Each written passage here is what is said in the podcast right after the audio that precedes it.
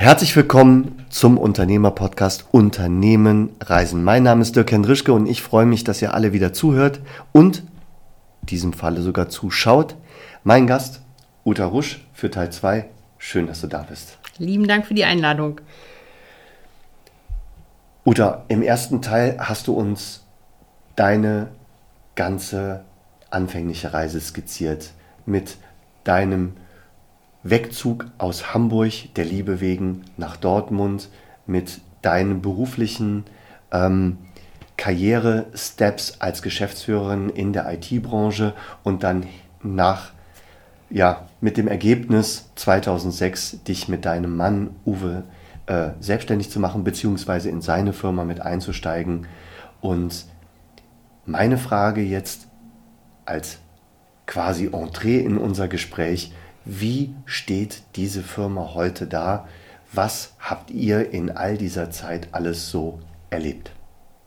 Oh Gott, da weiß ich gar nicht, wo ich anfangen soll, lieber Dirk. Irre, ne? Äh, das, ja, das könnte jetzt äh, ein nachmittagsfüllendes Programm werden. Ähm, hast du, also gib mir mal ein paar Spezifikationen, worauf deine Frage genau abzieht. Möchtest du wissen, wie wir mit unseren Themen und Produkten im Markt stehen, mhm. wie wir uns als Unternehmen eher sehen im Markt oder wo genau zieht deine Frage im Speziellen hin? Und gerade wenn du fragst, auch was habt ihr erlebt in der Zeit, ähm, ja gut, das, das ist sehr vielfältig. Ne? Ja. Okay, mhm. fangen wir mal an mit dem Unternehmen. Wie steht das Unternehmen heute im Markt? Also wir haben uns ähm, eine, eine Position erarbeitet, in der wir die ähm, Transformation, die wir, ne, ich hatte es im ersten Teil schon angedeutet, die wir als Unternehmen auch ähm, durchmachen, weil sich der Beratungsmarkt auch verändert, wo wir genau diese Transformation selber für uns auch bewegen können mhm. und das auch mit einem finanziellen Unterbau, der uns ähm, gewisse Freiheiten gibt, das auch ausprobieren zu können, weil alles das, was man auch gerade an neuen Geschäftsideen, neuen Geschäftsmodellen aufbaut, auch ein bisschen Try and Error ist am Markt ja. und man auch den Mut braucht, ähm, andere Wege zu gehen, neue Dinge auszuprobieren. Und ähm, da haben wir Gott sei Dank auch ähm, eine finanzielle Basis, wo wir das gut, ähm, gut können. Und ähm, was sicherlich auch mit dem, auch das Thema hatten wir im ersten Teil mit unserem neuen Bürogebäude nochmal so ein mhm. Ausdruck ist, wo wir der, der, der Firmenphilosophie und der Firmenkultur, die wir in all den Jahren aufgebaut haben, jetzt auch die, das passende Kleid geben, sage ich immer so schön. Also äh, ne, die Büroräume, die wir jetzt haben, sind auch cool in einem alten Bahnhofsgebäude, viel mit Balken. Aber ähm, der Grundriss passt nicht mehr zu uns. Also das Kleid, was wir mhm. da haben, ist ein bisschen zu eng geworden für mhm. die Kultur. Und wir visualisieren jetzt mit dem Bürogebäude auch mhm. genau diesen Wandel, den mhm. wir durch, durchlebt haben mhm. und der uns auch bewusst ist und dadurch können wir es auch visualisieren, weil es uns sehr bewusst ist. Mhm. Worauf habt ihr besonders Wert gelegt? Wenn du sagst, äh, ihr lasst euch gerade ein neues Kleid schneidern, wo ihr viel, viel besser reinpasst und was mhm. euch auch ausmacht mhm. in der Außendarstellung, worauf habt ihr besonders Wert gelegt? Was äh, gibt immer so ein zwei, drei bei unserem Bürogebäude oder? Mhm, am Bürogebäude. Ähm, also es ist Multispace-Konzept, mhm. ähm, das heißt ähm, keine festen Arbeitsplätze außer Buchhaltung. Der ist natürlich ähm, tatsächlich in einem Büro und, und, und fest. Und das Studio wird ein Raum sein, mhm. fest. Aber sonst Multispace, das heißt, wir suchen uns den Arbeitsplatz, der für die Tätigkeit, die wir gerade machen, mhm. genau die richtigen Rahmenbedingungen bildet. Also mhm. will ich im Team arbeiten, möchte auf der Fläche sitzen, weil ich zwischendurch noch mal in Austausch treten will, brauche ich eine Fokuszone, weil ich mich konzentrieren will oder weil ich ein Telefonat führen will, weil ich im Videocall bin.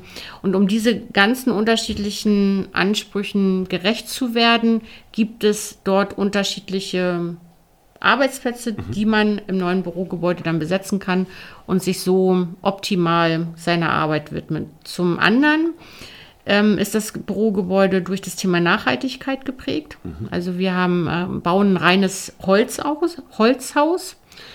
Ähm, und ähm, achten auch bei den Materialien, die wir jetzt für den Fußboden etc. pp. haben, auch was das Thema ähm, Luftwärmepumpe angeht, Photovoltaikanlage, vier Ladestationen für Elektromobilität, weil wir den Fuhrpark auch sukzessive umstellen wollen. Achten wir schon sehr stark auf das Thema Nachhaltigkeit mhm. und das wird sich dann auch in der Begrünung des, des Grundstücks weiter fortführen. Und ähm, das, ähm, ja, das dritte, was so ein, so ein Hauptpunkt ist, ist ähm, hängt mit, mit dem Thema unserer Unternehmenskultur auch zusammen. Also ich glaube, dass wir für uns, wie man so schön sagt, den New Work Weg gefunden haben. Mhm. Und der ist bei uns geprägt durch sehr viel Selbstorganisation, Eigenverantwortung, Verantwortungsübernahme. Mhm. Auch die Konsequenzen daraus tragen durch natürlich Achtsamkeit, die einhergehen muss mit der Thematik und sehr viel Wertschätzung. Und ähm, ich bin fest davon überzeugt, gerade wenn wir über Eigenverantwortung reden, dass ähm, Regeln, wie oft darf ich jetzt ins Homeoffice und wie oft mhm. muss ich ins Büro, der falsche Ansatz ist. Die, das gibt es bei uns auch nicht. Aber ich muss dann natürlich auch als äh, Unternehmer ein Bürogebäude hinstellen, was einfach Bock darauf macht, ins Büro zu mhm. fahren. Und wir konkurrieren da schon deutlich auch mit Annehmlichkeiten im, im Homeoffice. Also große Küche, wo wir mittags kochen, freitags kochen ja auch die Chefs. Die, ähm, Aha, ja, ja, okay. der Uwe bringt äh, belegte Brötchen morgens mit zum Frühstück und äh, mittags stehen Uwe und ich in der Küche und äh, kochen das Mittagessen für die oh, wow. Kollegen. Okay. Ne? Sehr gut. So, die ja. Kollegen wünschen sich ein Basketballfeld im Garten, weil sie eben halt mal den einen oder anderen Korb ähm, werfen wollen. Also eben halt genau dieses Wohlfühlen mhm. in einem ähm, Büro und auch damit natürlich den Mehrwert eines Büros ähm, deutlich zu machen gegenüber dem Homeoffice. Mhm. Das ist so der dritte Aspekt, der damit mhm. reinfließt. Ja, und fast dieses Wort Büro irgendwie auszutauschen, ne? Gegen, gegen irgendwie, gegen. Ähm, Homebase. Ähm, ja, irgendwie sowas, ne? Also ja, Homebase, klingt ja Homebase. schon. Gut, okay. Also Fragen über Arbeitgebermarke, Arbeitgebermarke stärken, die mhm. habt ihr so dermaßen auf der Kette. Äh, da muss man sich bei euch keine Sorgen machen tatsächlich. Fragt ihr eure Mitarbeiter, was auch deren Bedürfnisse sind? Nehmt ihr die mit auf die Reise oder? Ähm, also ich habe es im, im letzten Jahr, als wir das, ähm, also bevor wir gestartet sind mit den Grundrissen, habe mhm. ich das gemacht, da haben die Kollegen das gar nicht so ähm, mitbekommen. Also wir haben jetzt nicht den klassischen Workshop gemacht, mhm. ähm, weil ich mich sehr intensiv auch mit dieser Thematik beschäftigt habe. Aber die Kollegen sind befragt worden, wie sie arbeiten, womit sie arbeiten, was wichtig ist. Und ähm, wir haben es jetzt, bevor wir dann auch die Ausstattung bestellt haben, natürlich auch gefragt, worauf legt ihr Wert? Mhm. Ähm, wir sind jetzt auch gerade dabei, ein paar Monitore zu testen. Wie groß sollen sie denn eigentlich sein? Mhm. Wie viel große brauchen wir überhaupt und so? Also das sind schon Dinge, wo die Kollegen ähm, ähm, natürlich ähm, wichtiger Bestandteil sind, weil sie auch damit arbeiten sollen Richtig, und ja. ähm, mhm. das Uwe und ich auch nicht alleine machen können. Und ähm, wir haben ähm, am, ich glaube, das war der 10. Dezember, haben die Kollegen das erfahren letzten Jahres, dass wir, dass wir bauen. Wir sind dann einfach während des Monatsmeetings hingefahren, hatten Sekt hinten im, im Kofferraum Wie und schön, haben dann ja. am Grundstück angestoßen und den Kollegen das gesagt, was dann demnächst auf diesem wow. Grundstück passiert, ja. Stark. Und ähm, ich habe dann äh, vor einer guten Woche äh, auf unserem neuen Twitch-Kanal, den wir nämlich machen, mhm. mh, ähm, die unsere jungen Willen, wie ich immer so schön sage, die erzählen das jetzt ihren Freunden, dass wir twitchen und alle fragen, wo dürfen wir denn unsere Bewerbungsunterlagen abgeben, damit wir Sehr auch gut. ja ja clever ne, mhm. dann habe ich dreieinhalb Stunden mal aus dem Nähkästchen geplaudert, äh, was vor dem 10. Dezember alles mhm. gelaufen ist, also was die Kollegen gar nicht mitgekriegt haben mit Förderung und ähm, sie gibt es oder sie gibt es nicht und mit dem Grundstück, was da eben halt im Vorfeld alles so gewesen ist und ähm, welche Gedanken wir uns gemacht haben und was alles zu der Planung dazu gehört, um wirklich mal so diesen Gesamt, diese Gesamtmasse, die wir da gerade auch, auch bewegen, transparent rüberzubringen. Mhm. Und das ist ähm, bei den Kollegen auch sehr positiv angekommen, weil sie gesagt haben, oh, da ist so viel gelaufen, davon wussten wir gar nichts. Ähm, ja. Und äh, da mal den Einblick zu kriegen, ja spannend. Ja. Was macht euch, was macht euch anders zu Marktbegleitern? ich spreche immer ganz gerne so diese 5 mal A an, ne? dieses angenehm anders als alle anderen. Hm. hm. Also ich, äh, was macht uns anders? Ich glaube, unsere Unternehmenskultur macht uns hm. anders ähm, und damit auch ähm, ein Stück weit die Einstellung der Kollegen, mhm. Weil wir das Thema Verantwortungsübernahme schon ziemlich stark stressen. Mhm. Ne?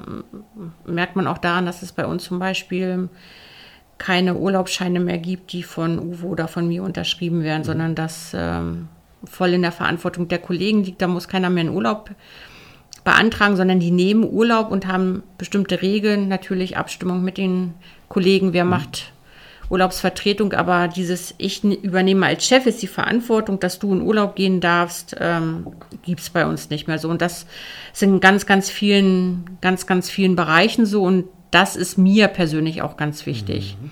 Na, dafür gerade zu stehen, was man gerade selber verzapft hat. Ähm, hat auch was mit Selbstorganisation zu tun. Ich glaube, das machen wir anders.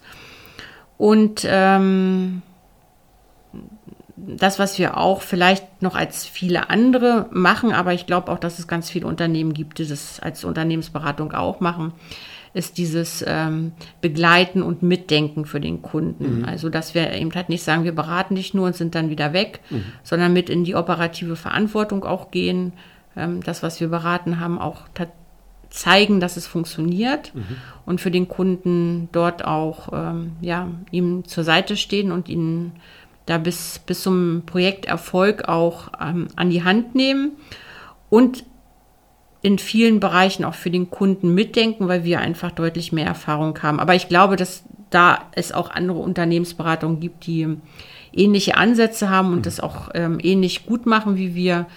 Ähm, unsere Unternehmenskultur und auch die Frage, die wir uns stellen, wie sieht der Beratungsmarkt eigentlich in fünf Jahren aus? Ich mhm. glaube, das ist schon, das kann man schon als einzigartig betrachten. Mhm. Wenn du diese Fragestellung ähm, stellst, von welchen Hürden sprichst du?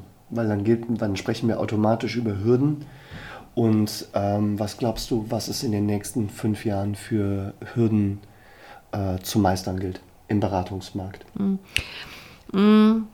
Die erste Hürde ist die, dass die jungen Menschen sich ganz anders Wissen aneignen, als wir das mhm. noch getan haben. Also früher, ich kann mich an die Zeiten ja auch noch erinnern, ähm, wenn du ein Thema hattest, was du nicht selber lösen konntest, hast du einen Berater beauftragt, der ist ins Haus gekommen, hat einen Workshop gemacht und hat genau. das mit dir Handlungsplan erarbeitet. Und dann bist du entweder alleine gelaufen oder hast ihn nochmal irgendwann zwischendurch geholt, um irgendwas Operatives umzusetzen.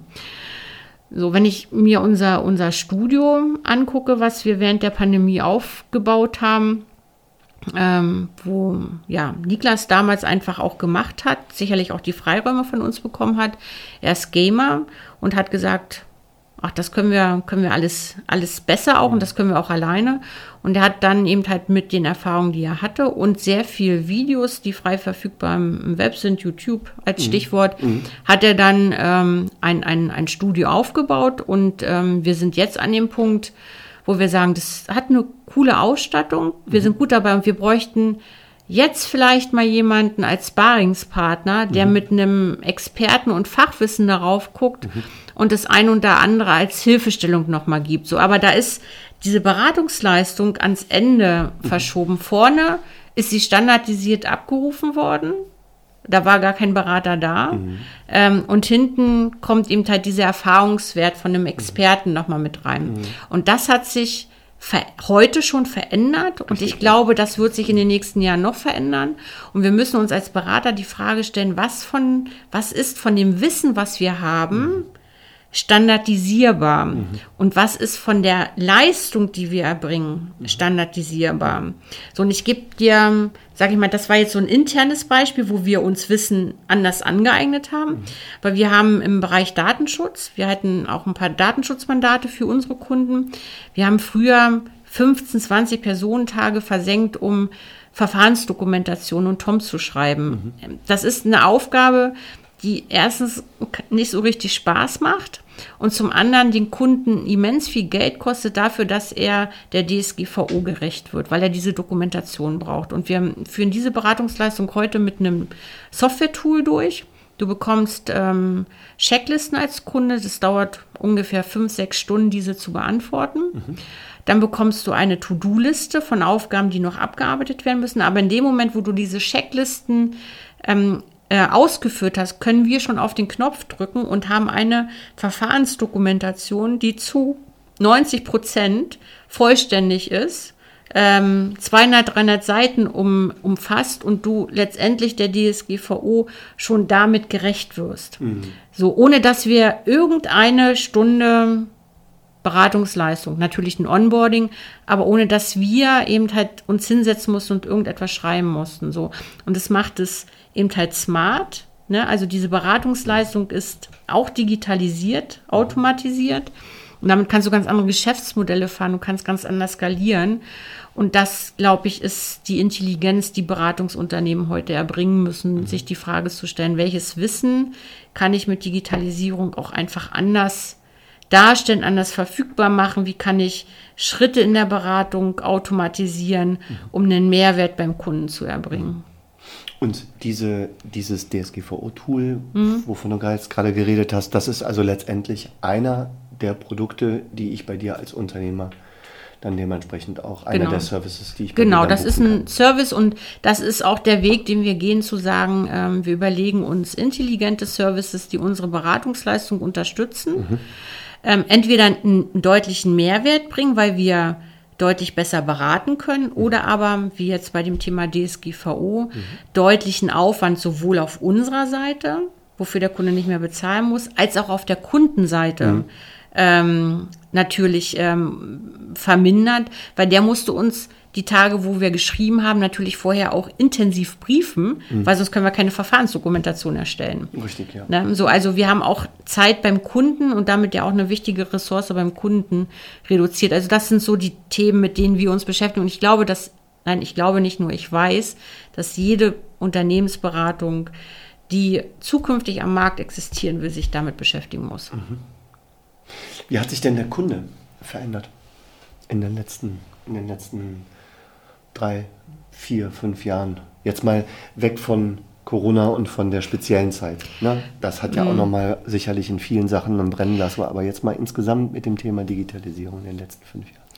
Naja gut, also das, äh, also die, diese Wissensaneignung ist ja eine Veränderung sowohl auf Kundenbasis als auch bei uns intern, ne? also wo ein, einfach eine andere Anforderung an die Beratungsleistung gestellt mhm. ähm, wird. Aber ich glaube, die größte Veränderung hatten wir tatsächlich mit der Pandemie auch, mhm. nur sie jetzt gerade aus deiner Frage ausgegrenzt hast. Ähm, wir sind sonst eben halt zum Workshop gefahren und waren einen Tag beim Kunden. Da ja. habe ich ähm, äh, morgens im Auto telefoniert und auf der Rücktour oder habe nochmal den Tagrevue passieren lassen, mhm. habe den nächsten Tag vielleicht auch im Kopf schon vorbereitet und wir sind heute deutlich enger getaktet mit Videocalls mhm. ähm, ähm, und, und haben manchmal auch gar nicht die Zeit, äh, noch irgendwelche Termine vor- und nachzubereiten. Mhm. Also die, die Aufträge sind kleinteiliger geworden. Ähm, damit sind die Aufträge auch ganz anders. Also du schaffst heute oftmals gar nicht mehr das in Masse, was du früher beim Kunden gemacht hast. Äh, mit, mit so einem, so einem Tag Workshop. Dann ist natürlich auch der Anspruch an, an die Workshop-Arbeit ein anderer geworden. Ähm, nicht mehr nur eben halt mit einem Flipchart zu arbeiten und um einem Tisch zu sitzen, sondern einfach auch da die Strukturen aufzubrechen, ja, der Kreativität, also die Kreativität auch durch das Raumdesign zu unterstützen ähm, das hat sich schon auch dramatisch mhm. geändert. Aber ich glaube, den, den, großen Schwung haben wir durch die Pandemie gekriegt. Mhm. Ja, letztendlich ist da wirklich bei dem letzten Unternehmer auch irgendwie angekommen, dass das Thema Digitalisierung sicherlich nicht mehr wegzudiskutieren ist. Ne? Mhm. Ja, wir sind, wie ich immer so schön sage, zwangsdigitalisiert worden. Naja, okay. Das finde ich eigentlich ziemlich passend, ja. Das trifft den Nagel meiner Meinung nach auf den Punkt. Am Kopf. Am Kopf, ne? Ja. Also den Nagel würdest du auf den Kopf treffen. Genau, und es trifft aber Ich habe es auf den Punkt gebracht. Auf den Punkt gebracht, meine Herren. Habt ihr in der ganzen Entwicklungsreise eure Unternehmenswerte anpassen müssen? Nee, aber sie sind uns bewusster geworden. Also wir mhm. haben uns zum Anfang nicht hingesetzt und haben gesagt, was sind eigentlich die Werte, für die wir stehen. Ähm, das haben wir nicht getan, aber sie sind über die Jahre uns bewusster geworden und ähm, ich glaube, dass wir sie zum Anfang hätten gar nicht sagen können. Mhm. Die waren da? Die waren irgendwie da, wir haben sie gelebt äh, ja. und wenn man uns gefragt hätte, ja, ne, so wie wir sind, Ähm, aber sie sind uns jetzt eben halt bewusster. Mhm. Aber das Ja. hängt eben halt auch mit der Reise zusammen, die Uwe und ich eben halt auch von, von der persönlichen Entwicklung, von Mhm. der Reflexion gemacht haben. Und da müssen wir uns auch nichts vormachen. So ein kleines Unternehmen lebt halt auch von den, von den Geschäftsführern und von den Inhabern, obwohl wir immer gesagt haben und ähm, wir kommen diesem Ziel immer näher, dass wir dann als Geschäftsführer einen guten Job gemacht haben, wenn das Geschäft ohne uns läuft. Ja, das ist. Ja. Und das ist der einzi einzige Gradmesser, den du hast. Wie gut du deinen Job gemacht hast. Läuft es oder läuft es nicht ohne dich? ja. Und wie sehr kannst du deine Freizeit hochskalieren? Man lacht drüber, Ja, ist so. Oftmals lacht man drüber, aber meiner Meinung nach ein unglaublich guter Gradmesser, weil, wenn wir mal ehrlich sind, Freizeit, also die freie Zeit, die dadurch gewonnen ist, die steckst du eh wieder in schöne andere Projekte und Ideenverwirklichungen Ja, genau. und so weiter. Und insofern ist das ähm, ja super spannend. Ne? Also wenn, wenn wir neue Projekte äh, in diese Zeit mit reinlegen, dann kann ich sagen, dass ich sehr erfolgreich war, sonst könnte ich mich jetzt nicht um den- den Bau kümmern, Ja. weil der Stimmt, ja. extrem viel Zeit doch, doch frisst, so wie wir es jetzt aktuell machen. Kurzer Ausblick, seid ihr im Zeitplan? Nein. Aber das hängt äh, nicht, nicht zwingend nur mit uns zusammen, das hängt auch mit äh, Kampfmittelsondierungsmaßnahmen auf dem Grundstück zusammen. Also da gibt es Okay. ganz viel. Also der ursprüngliche Plan, der war extrem sportlich, ähm, war eigentlich Ende diesen Jahres und Mhm. wir haben es jetzt auf, auf, auf Juni geschoben. Juni ist sehr realistisch. Gehe davon aus, dass Ende Januar ähm, das Holzhaus hingestellt wird und wir Mhm. dann mit den, mit den Innenausbauten beginnen können und das durchführen und dann werden wir im Juni umziehen. Dafür drücke ich ganz doll die Daumen. Danke. Ich werde es mitbekommen und wenn ihr hier äh, fleißig den Podcast ähm, äh, verfolgt, dann wird es eventuell nochmal eine Holzhaus-Version geben, wo wir dann uns äh, podcasttechnisch vielleicht mal nach außen bewegen und vielleicht Gerne. mal einen Podcast im Du bist äh, jederzeit herzlich willkommen. Holzhaus machen. Das wird mich wirklich mal interessieren. Ich bin eh schon gespannt darauf, tatsächlich das alles mal äh, dann äh, in echt zu sehen, wie man ja so schön sagt. Ähm, weil ich kenne es ja nur aus deinen Erzählungen und ähm, ich glaube, dass ihr da was ganz Innovatives und was ganz, ganz Nachhaltiges hinstellt. Und da bin ich wirklich also auch persönlich sehr, sehr gespannt drauf. An dieser Stelle, danke. Gerne. Danke für Teil 2 unseres Gespräches. Teil 3 folgt, wo ich mit dir die Glaskugel auf den Tisch lege. Zumindest die virtuelle Glaskugel Wenn auf ich den das Tisch gewusst lege. hätte, hätte ich die von Uwe mitgebracht. hast der, hat, eine? der, Der der, Uwe Uwe, hat hat eine, ja. Ah, shit. Kannst du vielleicht einen Uwe fragen, wo er die bestellt hat? Dann würde ich gerne. Die hat er geschenkt gekriegt. Uwe war ja mal bei der IBM und hat dann von seinen Kollegen, weil in so einem amerikanischen Konzern musst du montags erzählen, welche Aufträge kommen und freitags denkst du dir Geschichten aus, warum sie nicht gekommen sind. Und dafür hat er von seinen Kollegen damals eine Glaskugel geschenkt bekommen. Gar nicht schlecht. Ich glaube, das werde ich hier einführen. ähm, ich bin, wie gesagt, auf der Suche nach einer wirklich gängigen Glaskugel, also die man auch verwenden kann, die man auch mal auf Reisen mitnehmen kann und so weiter. Entweder sind sie zu schwer oder Hm. Ich glaube, die ist zu- ziemlich schwer. und sie sind zu klein oder sowas und haben irgendwie dann nicht genug Power. Aber anyway, vielleicht kriegen wir das auch ohne Uwes Glaskugel hin. Und ich freue mich riesig auf unseren dritten Teil, wenn wir den Blick wirklich in die Zukunft äh, der Branchen wagen. Und ich möchte mich an dieser Stelle für das Zuhören bedanken, für äh, die Anteilnahme an diesem Podcast und das Interesse an dem kommenden Podcast. Und wenn euch das gefallen hat, dann lasst auf jeden Fall einen Daumen da, abonniert den Podcast-Channel und wenn ihr Fragen habt, bitte, bitte gerne, schreibt es unten in die Shownotes, unter die Shownotes drunter und wir beantworten die Fragen, die aufkommen. Selbstverständlich. In diesem Sinne, ganz, ganz liebe Grüße aus Bonn vom Podcast Unternehmen Reisen und bis Freitag zum dritten Teil mit Uta Rusch.